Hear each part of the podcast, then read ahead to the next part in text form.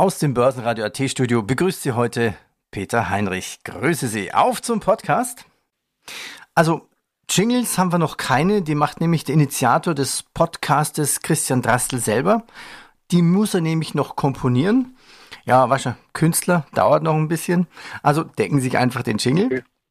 Der österreichische Nachhaltigkeitspodcast ist ja ein Gemeinschaftspodcast nachhaltiger Unternehmen. Neben den Gründungsmitgliedern Palfinger, Vienna Insurance Group, Immofinanz, Kostat, Swiss Life Select Österreich, die erste Asset Management, sind aktuell Geisberg Consulting und die WEB Windenergie AG dabei und ganz neu die ÖKB, also die österreichische Kontrollbank. Der Podcast ist für neue Partner offen. Heute geht's um Elektromobilität. Unser Gast heute kommt von der Kostat. Ich begrüße Günther Köstenberger. Grüße Sie. Schöne Grüße nach San Francisco. Grüße. Schöne Grüße nach Deutschland oder ja. Wien. Ja, und es war, war ziemlich lustig, dass wir uns finden. Heute früh hatte ich schon Morgenschicht sozusagen vom Börsenradio 35 begonnen. Mittlerweile ist es 20.36 Uhr in Deutschland. Wie spät ist es bei Ihnen jetzt in San Francisco? Also bei mir ist es jetzt aktuell halb zwölf. Halb zwölf. Ja, und Sie, sind, ja. Und Sie haben äh, gerade berichtet, dass Sie ziemlich Stress hatten. Sie sind noch am Flughafen, haben einen Flieger irgendwie nicht erreicht und sind jetzt quasi mit dem Auto unterwegs. Ist das so richtig? Genau, also ich hatte jetzt einen Termin hier in, in San Francisco und wäre jetzt eigentlich im Flugzeug, also kurz, also auf einer Stunde oder so nach, nach Los Angeles geflogen aber leider hat das nicht ganz klappen sollen und jetzt bin ich mit dem, muss ich mir ein Mietfahrzeug ausborgen und bin auf dem Weg mehr oder weniger mit dem Fahrzeug nach Los Angeles. Ist das Mietfahrzeug ein Elektroauto schon? Ja, in der Tat. Also ist ein Tesla in diesem Fall, ein Model S, so wie es sich gehört. und, da, da und ist für mich auch äh, sehr interessant, um mal diese Strecke sind doch fast äh, 500 Kilometer mit dem Elektrofahrzeug durch die Staaten zu fahren. Ja, wunderbar. Da sind wir schon genau mitten im Thema. Elektrofahrzeug und Elektromobilität, das ist ja Ihre Geschichte. 13 Jahre beschäftigen sich mit dem Thema Nachhaltigkeit, Antriebe der Zukunft und mit dem Bau von Elektroladestationen. Als CEO führen Sie ja nicht nur die Geschäfte von Kostat, sondern sind ja auch gelernte Elektrotechniker. In der Produktion sind Sie innovativ, sind also mit dabei, wenn entwickelt wird. Arbeiten Sie lieber eigentlich im Unternehmen als Elektroinnovator, als Ingenieur oder eher am Unternehmen als Vorstand? Also ich habe im Prinzip alle Stationen bei uns im Unternehmen eigentlich durchgemacht. Also ich durch meine Ausbildung habe wie gesagt, angefangen vom klassischen Elektrotechniker, von Schaltschrank verkabeln bis zum Programmieren und, und, und Zeichnen habe ich eigentlich, also in meinen jungen Jahren natürlich äh, aktiv in, in, der Produktion mitgearbeitet ja, und bin jetzt mehr oder weniger hauptsächlich in der Geschäftsführung natürlich tätig, aber genauso noch äh, nach wie vor in der Ideenfindung für unsere neuen Innovationen und neuen Produktentwicklungen. Glauben Sie, dass Sie in den USA auch neue Ideen finden? Äh, absolut. Also ich, ich, muss ganz ehrlich sagen, ich, also für mich ist immer sehr wichtig, andere Märkte zu beobachten und auch äh, selbst äh, anzuschauen, um einerseits auf neue Ideen zu kommen. Ja. Und es ist ja so, dass gerade wenn man doch ein paar Stunden von, von Österreich äh, wegfliegt, ja, sich doch die Mentalität und, und doch einiges, sage ich mal, auch landschaftsbildlich und auch von der Technologie her ändert. Die Märkte sind sehr unterschiedlich und, und muss ganz ehrlich sagen, also wenn ich jetzt gerade jetzt hier in Amerika bin, in dem Fall bin ich jetzt sogar schon auf ein paar äh, neue Ideen gekommen, die ich in, in Zukunft in, in die, bei mir ins Unternehmen einfließen lassen kann. Das, das finde ich ja spannend. Also Sie machen Schaltschränke, Automatisierungstechnik, Kabelkonfektionen und äh, Ladesäulen, die man quasi bei den Autobahnen, bei der Asfina und in der Stadt findet, überall auch in Europa. Und machen Sie auch Wallboxen für zu Hause zum Laden? Ja, da machen wir auch. Also im Prinzip haben wir ein, äh, eigentlich ein ziemlich komplettes Produktportfolio von der klassischen Wallbox für zu Hause und natürlich auch, aber ich muss dazu sagen, dass wir uns eigentlich äh, mehr im, im DC-Bereich, also im Bestellladerbereich zu Hause sind und, und dort eigentlich mehr die, die Zukunft auch sehen in diesem Bereich. Ja. Also mehr im Infrastrukturbereich sozusagen. Ja. Also, da müssen noch viele Ladesäulen her. Im ersten Podcast haben wir uns ja mit der Vienna Insurance Group unterhalten und da haben wir viel gelernt über den Green Deal der EU. Und der sieht unter anderem auch vor, den CO2-Ausstoß zu halbieren bis 2030. Sind denn eigentlich die E-Autos die Lösung des CO2-Problems? Also ich denke schon. Man muss jetzt sagen, es ist jetzt nicht die einzige Lösung, ja, äh, um, um die CO2-Thematik äh, oder das CO2-Problem zu lösen. Aber es ist ein, gehört genauso, es ist ein Teil davon, würde ich jetzt eher sagen, ja, um den CO2-Footprint zu verkleinern und und einfach die Energiewende zu beschleunigen. Also ich denke, es ist ein kleiner Teil eines, eines großen, sage ich jetzt einmal, der absolut dazugehört, ja, um die CO2-Ziele zu, zu erreichen.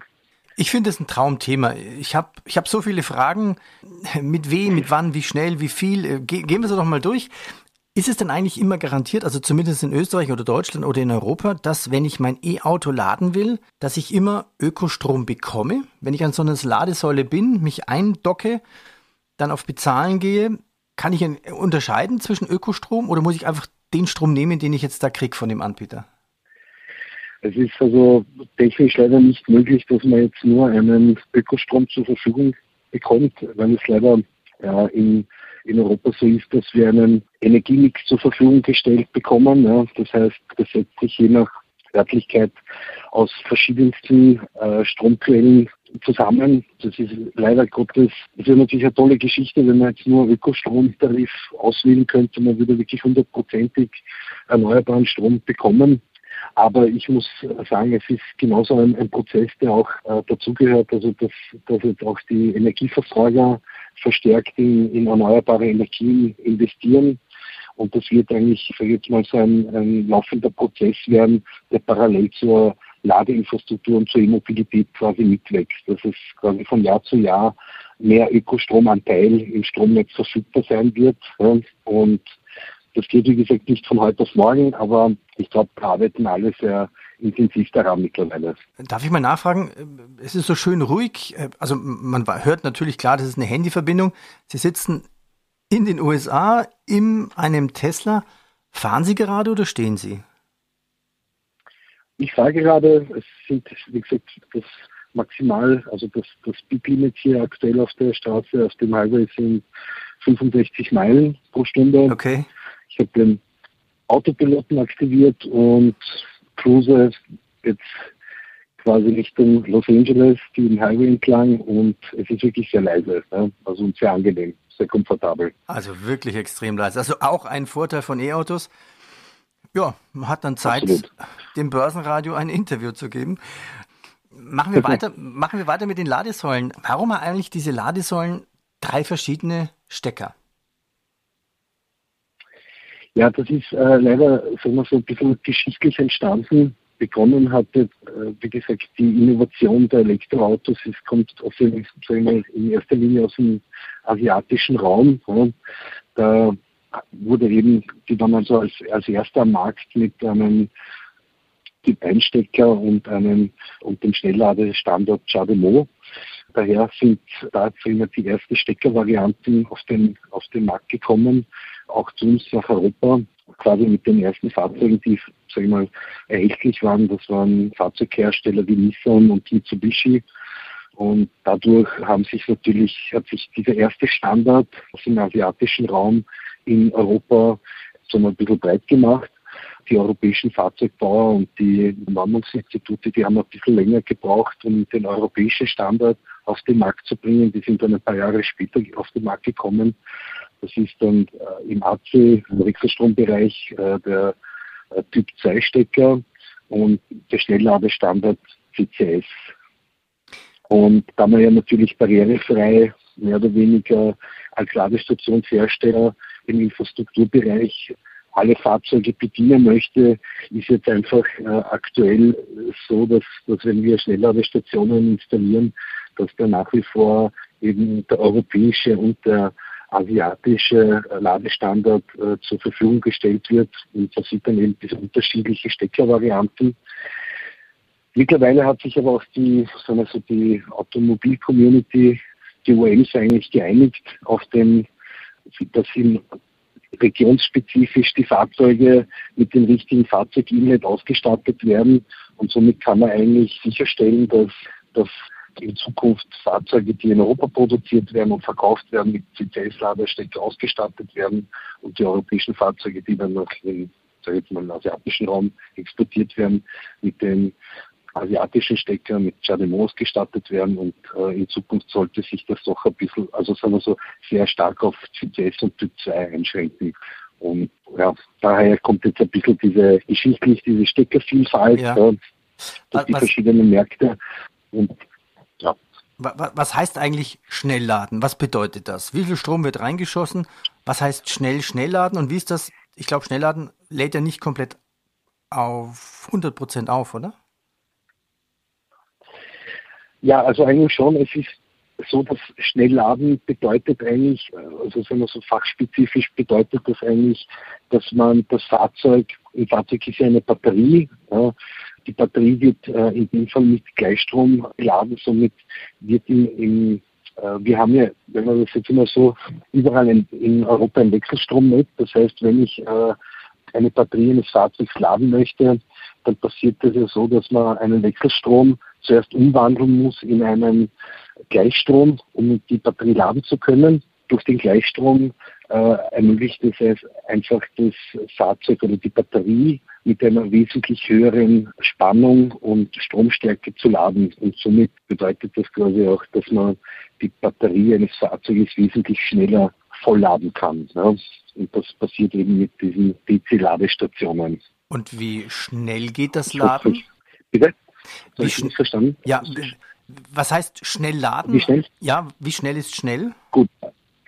Also elektrotechnisch gesehen bedeutet das in, in, in Zahlen zum Beispiel, aktuell ist es möglich, Fahrzeuge mit bis zu 300 kW und knapp 920 Volt zu laden. Ja, das ist eine sehr starke Energie, also das ist äh, schon relativ, ja, man könnte jetzt auch sagen, dass jetzt in, in Zeit würde das bedeuten, circa 300 äh, Kilometer Reichweite in circa 22 Minuten. Das ist jetzt so aktuell der, das Level, wo sich jetzt die aktuellen Fahrzeuge mit, mit dieser Leistung beladen lassen oder schnell laden lassen. Na, das ist ja schnell. Ich meine, man braucht immer eine Pause nach 300 Kilometern. Pinkelpause, Kaffee, das tut's auch. Ja. Das Gegenteil Richtig, von Schnellladen ja. ist ja auch langsam laden. Kann ich denn auch ein E-Auto mit einer ganz normalen zu Hause mit einer ganz normalen Steckdose aufladen?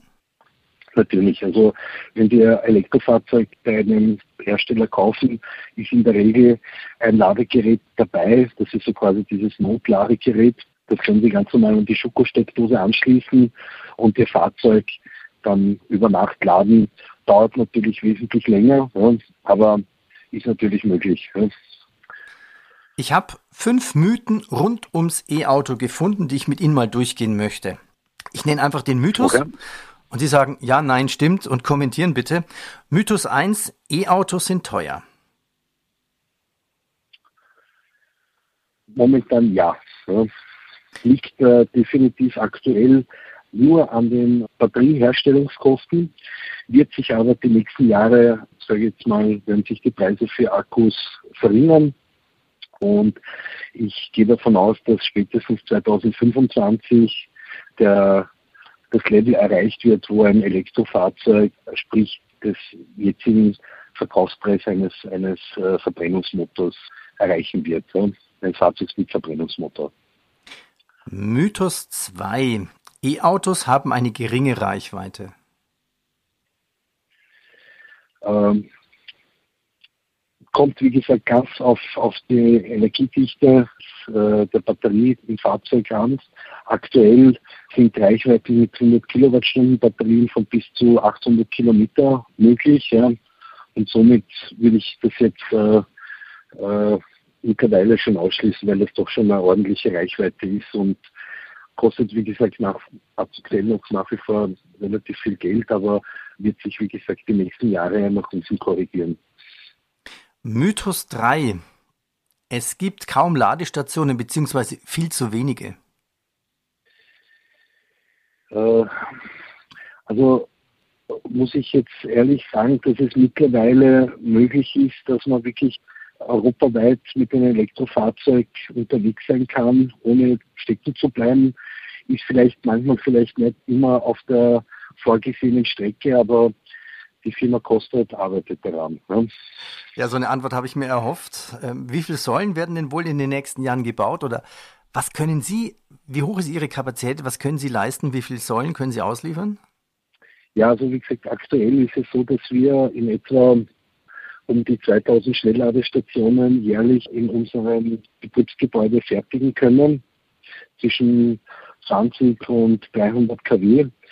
Wir werden aber trotzdem dieses Jahr noch mit einer Erweiterung unseres Betriebsgebäudes beginnen und unsere Fertigungsflächen weitere 6000 Quadratmeter erweitern, wo wir um einiges mehr produzieren können. Also, also voraussichtlich so um die 4.000 bis 6.000 Schnellladestationen pro Jahr. Wie viel werden eigentlich gebraucht? In einer Stadt wie Wien, in Österreich, in Europa?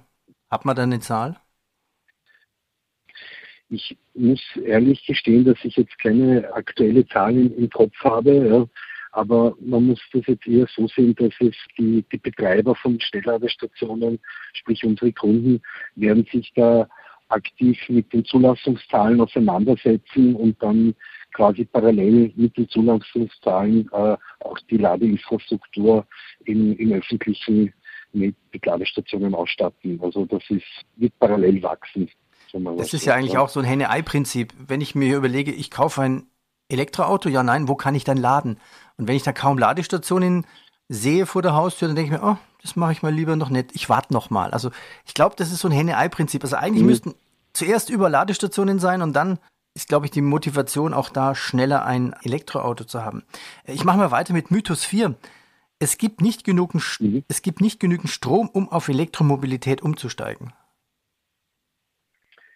Nein, das halte ich für nicht ganz richtig. Ja. Also es gibt Statistiken, wo, wo man eigentlich ganz klar sagen kann, wenn die E-Mobilität, also wenn man jetzt von heute auf morgen alle Fahrzeuge, die aktuell jetzt in Österreich oder in Deutschland unterwegs sind, auf Elektroantrieb umstellen würde, würde das einen zusätzlichen Energiebedarf von ca.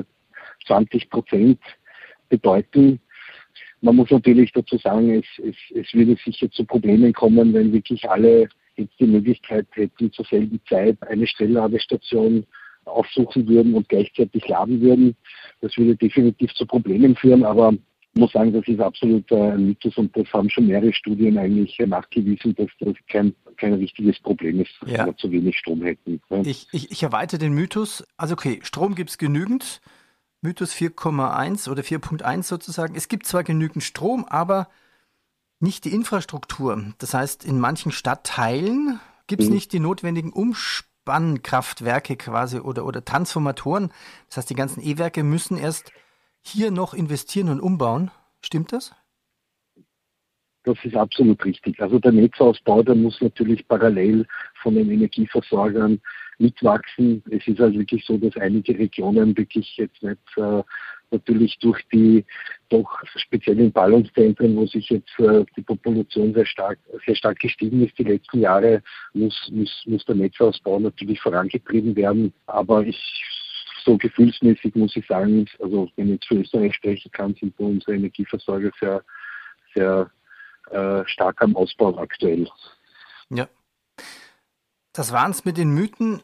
Kommen wir einen Schritt weiter. Ich glaube, nicht nur ich, sondern viele andere überlegen sich, okay, vielleicht kaufe ich mir doch jetzt ein Elektroauto. Wie sieht es denn mit der Ökobilanz aus? Macht es Sinn, den jetzigen gebrauchten Verbrenner zu verkaufen, der ja eigentlich noch in einem guten Zustand ist, und auf E-Auto umzusteigen? Dann sagt man, ja, wunderbar, dann fahre ich ja E-Auto. Aber dann fahre ich zwar Elektro, aber mein Auto fährt ja dann immer noch meistens irgendwo andersrum, vielleicht im Osten oder irgendwo in Afrika. Ab wann macht es eigentlich Sinn, aus Sicht der Ökobilanz auf Elektromobilität umzusteigen? Naja, aus, aus meiner Sicht natürlich macht es ab sofort Sinn, sich den, den Umstieg zu machen, weil natürlich äh, im Endeffekt ist es so, befinden wir uns in einer Energiewende. Wenn wir jetzt alle, sagen wir so, den, denselben Gedanken haben, dass wir das, die Anschaffung eines Elektrofahrzeuges weiter voraus hinauszögern oder hinausschieben, wird es halt äh, doch noch einiges äh, mehr in Zeit in Anspruch nehmen, bis sich diese CO2-Bilanz verbessert. Und man muss dazu sagen, aktuell macht es meiner Meinung nach absolut Sinn, in, in Europa sich Elektrofahrzeug anzuschaffen, einfach bedingt durch die ganzen Subsidies, die es jetzt von der Regierung gibt, also sprich für, das, für die Anschaffung des Elektrofahrzeuges und natürlich auch für die Anschaffung und Installation von Ladestationen im privaten und auch im öffentlichen Bereich. Da gibt es sehr starke, sagen wir mal, Goodies und, und, und Subventionen aktuell, die das Ganze doch auch sehr attraktiv machen, diesen Umstieg und die Investition zu machen. Also ich bin immer noch begeistert, dass Sie gerade in einem Tesla sitzen. Man hört nichts von der Autofahrt und Sie cruisen vor sich hin. Das ist mhm. wirklich erstaunlich. Und ähm, dieser Autopilot, den Sie da gerade äh, eingeschaltet haben, wo Sie vorhin gesagt haben, ähm, fährt das Auto ganz alleine oder müssen, haben Sie das Lenkrad an der Hand oder, oder ist, wie, wie funktioniert das?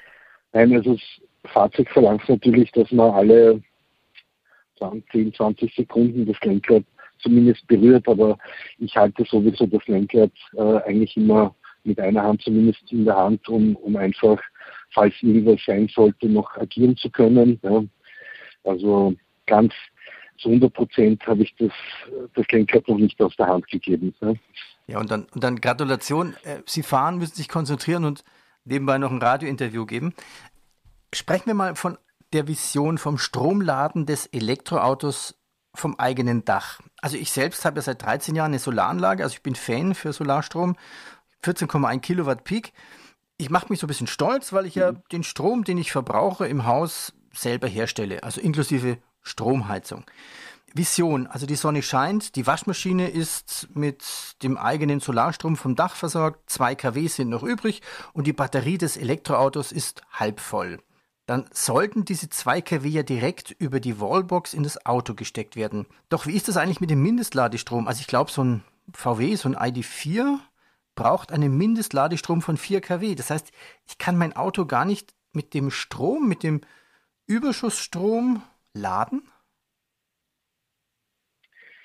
Ja, es ist so, wie gesagt, es ist richtig, dass je nach Fahrzeughersteller gibt es einen Mindestladestrom.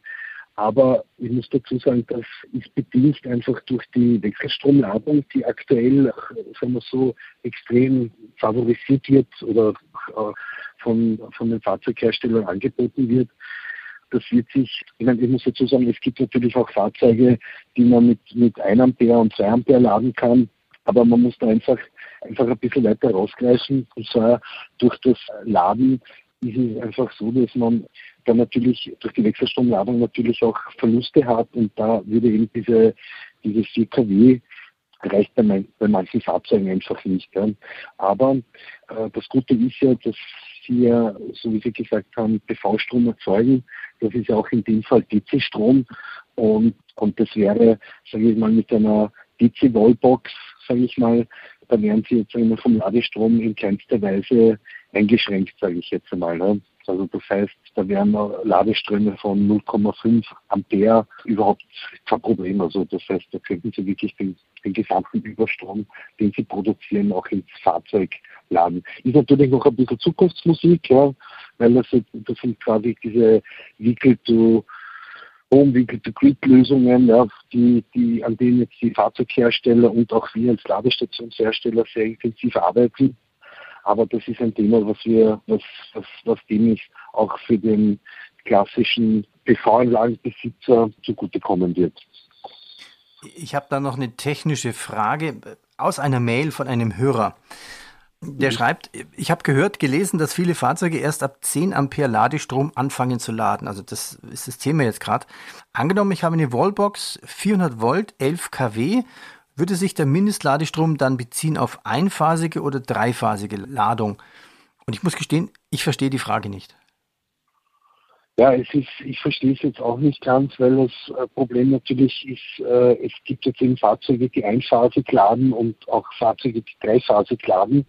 Was und ist der Unterschied? Muss man jetzt eben, äh, der Unterschied ist, ja, wie gesagt, wir, wir haben ja in Österreich oder in Europa ein dreiphasiges Wechselstromnetz. Ja, und es ist einfach eine Kostenfrage vom Hersteller. Also das heißt, wenn man sich vorstellt, wenn man jetzt ein relativ günstiges Fahrzeug hat, dann hat man in der Regel einen einphasigen Onboard-Charger. Das heißt, wenn man Äh, das, das wäre zum Beispiel von der Schuko-Steckdose weg, sozusagen dreieinhalb kW in etwa, die man jetzt ins Fahrzeug laden könnte über eine Phase. Das sind circa, also knapp zwischen 13 und 16 Ampere um, um den Dreh herum. Und bei eher Premium-Herstellern ist es eben möglich, äh, mit 11 kW zu laden. Das würde dann, das wären so quasi äh, drei Phasen, ja, wieder mit dreieinhalb kW in etwa, somit kommt noch diese 11 kW Ladeleistung. Das ist halt bei den eher teureren Fahrzeugen. Sie müssen sich vorstellen, im Fahrzeug ist ein Onboard-Charger, ja, der macht also das Wechselstrom, ja. Gleichstrom, weil er danach die, mit dem Gleichstrom die Batterie geladen wird. Und das ist ein relativ teures Teil, ja, weil es äh, auch wassergekühlt ist. Ja, das ist im Kühlkreislauf von der Batterie und vom Fahrzeug äh, angeschlossen. Und jetzt um auf den Punkt zu kommen, zu der Frage vorher, weil der, der Hörer gefragt hat, ob sich das auf, das heißt, ob ob es auf einphasig oder auf dreiphasig geht. Also ich habe es jetzt auch nicht ganz ja, die Frage war dann, bezieht sich das auf einphasig oder dreiphasig? Okay, aber wir haben schon mal gelernt, dass es durchaus komplexer ist. Einphasig, dreiphasig. Und was ich jetzt spannend fand, auch, oh je, das muss ja auch gekühlt werden. Gibt es da thermische Probleme öfters? Man, man, sieht ja auch immer wieder so Meldungen, oh, irgendein Tesla ausgebrannt. Ähm, ist das ein Risiko beim Laden? Hitze? Natürlich im, im Schnellladebereich ist es natürlich möglich, also da, da entstehen natürlich sehr starke und äh, sehr hohe Temperaturen im Kabel, da ja sehr hohe, eine sehr hohe Energiedichte über das Kupferdraht übertragen wird. Also da ist es auch schon so, ab, ab 150 kW verbauen wir in unseren Ladestationen gekühlte Ladeleitungen. Aber ich muss dazu sagen, wenn wir jetzt von Punkto Sicherheit sprechen, äh, das ist bei uns so eine eines der wichtigsten Themen als, Ladestationshersteller. Wir haben da sehr viele Normen einzuhalten, damit es eben nicht zu solchen Fahrzeugbremsen oder Batteriedefekten oder kommen sollte. Und das ist, wie gesagt, eine sehr komplexe Aufgabe, an der wir immer, an der wir eigentlich immer sicherstellen als Hersteller, dass da auch ja nichts passiert. Mhm. Wir hatten uns ja vorhin über den Weg unterhalten, Solaranlage, ich lade mein Auto mit meinem eigenen Strom. Also ist dann mein Auto auch zukünftig der Speicher für überschüssigen PV-Strom und auch umgekehrt? Also ist mein Auto dann Speicher, wenn wir Strom brauchen zu Hause oder vielleicht wir gesamt im, im gesamten Netz? Absolut. Also wie gesagt, es geht eigentlich jetzt eigentlich bei, genau in diese Richtung, dass man eigentlich als, äh, sprich jedes Fahrzeug in Zukunft, äh, was man sich äh, zu, äh, anschafft, als externen oder als, als Batteriespeicher verwenden kann, um die Überschussenergie der PV-Anlage im Fahrzeug einerseits das Fahrzeug vollzuladen und je nach Bedarf eben auch, sprich jetzt in der Nacht, wenn Sie jetzt äh, zum Beispiel das Fahrzeug jetzt nicht benutzen, haben Sie dann die Möglichkeit, wo ja kein PV-Strom erzeugt wird, bevor Sie die Energie vom Netz beziehen, die Energie aus dem Fahrzeug, aus der Batterie beziehen. Ja. Also das ist äh, sehr wohl angebracht, technisch auch bereits möglich. Ja. Es wird jetzt nur noch ein bisschen an den Normierungen gearbeitet. Ja. Und da wird es auch dieses Jahr schon von uns ein Produkt geben, die diese Applikation erfüllen könnte. Sehr spannend. Ja, vielen Dank. Das waren meine vielen Fragen zum Thema Elektromobilität und Elektroauto. Ähm, kommen wir schnell noch zum Thema Börsengang. Sie wollen ja an die Börse. Mein Vorschlag ist, alles rund um den Börsengang machen wir mit Ihnen nochmal als eigenes Börsenradio-Interview, wo wir auf die Zahlen eingehen. Aber das hier ist ja der Nachhaltigkeitspodcast. Trotzdem kurz ein paar Fakten von Ihnen. Wann wollen Sie etwa an der Börse sein? Wie viel Geld wollen Sie einsammeln? Ja, und was haben Sie mit dem Geld vor? Ja, es ist so, wir haben eigentlich vor, noch dieses Jahr ein, ein Listing an der Wiener Börse zu machen. Wir wollen in etwa äh, einen, einen, einen kleinen Teil von unseren Unternehmen zur Verfügung stellen für Investoren. Wir wollen in etwa 5 Millionen Euro lukrieren. Mit diesem Geld äh, werden wir in erster Linie weiter in äh, Produktinnovationen und in Produktentwicklung investieren. Wie gesagt, wir haben ein sehr breites Produktportfolio und sehen uns da doch auch als Vorreiter in, in gewissen, also gerade in Schnellladestationen mit sehr vielen Innovationen und wollen natürlich diesen Vorsprung weiter ausbauen. Dafür werden diese Gelder verwendet. Herzlichen ja, Dank. So. Wunderbar. Ja, danke für Ihre Zeit. Danke auch, dass Sie äh, das mitmachen während der Autofahrt. Wie, wie, weit können Sie noch fahren mit Ihrem Tesla? Äh, wann müssen Sie wieder tanken? Nee, das heißt ja laden. Also ich habe jetzt noch ca. 100 Meilen. Ja. Dann sagt mir mein Navi eigentlich, dass ich äh, bereits einen, einen Supercharger anfahren sollte und, und dort die Batterie aufzuladen. Also circa eine Stunde noch, ja, dann werde ich äh, bei dem nächsten Supercharger sein und werde mein Fahrzeug aufladen und dann, dann werde ich äh, in, mit einem Sitz dann bis durch weiterfahren. Und da ergibt genau. sich dann doch noch eine Frage. Kann man so Charger buchen? Kann das auch mit Ihrem Charger passieren? Also ich sitze im Auto und sage, oh, ich komme in einer halben Stunde an, halt mir einen Platz frei. Gibt es sowas? Ja, das gibt es. Das ist äh, eigentlich eine Standardfunktionalität, die natürlich wir als Ladestationshersteller für unsere Charger, die unsere Charger können, ja, hängt aber in erster Linie vom, vom Backend-Betreiber ab. Also es gibt äh, mittlerweile sehr viele tolle Apps und Operator für, für Ladestationen, die diese Funktion, Funktion, also dieses Reservieren der Ladestation quasi sehr gut darstellen. Also das heißt, dass man jetzt gerade jetzt, wenn man jetzt unterwegs ist, ja, man ist in einer halben Stunde jetzt an einem gewissen Ort und sieht, man müsste dort laden, dann kann man eigentlich sehr gut vorausplanen und sagen, okay, man ist in einer nächsten halben Stunde an dieser Ladestation und dann würde da wirklich dieser Ladeplatz an der Ladestation für, für den Kunden reserviert bleiben für, für einen Zeitraum von circa 15 Minuten hat man da ein Zeitfenster, sich dann an diese Ladestation anzuhängen, ohne dass sich dann irgendwer dazwischen munkelt sozusagen.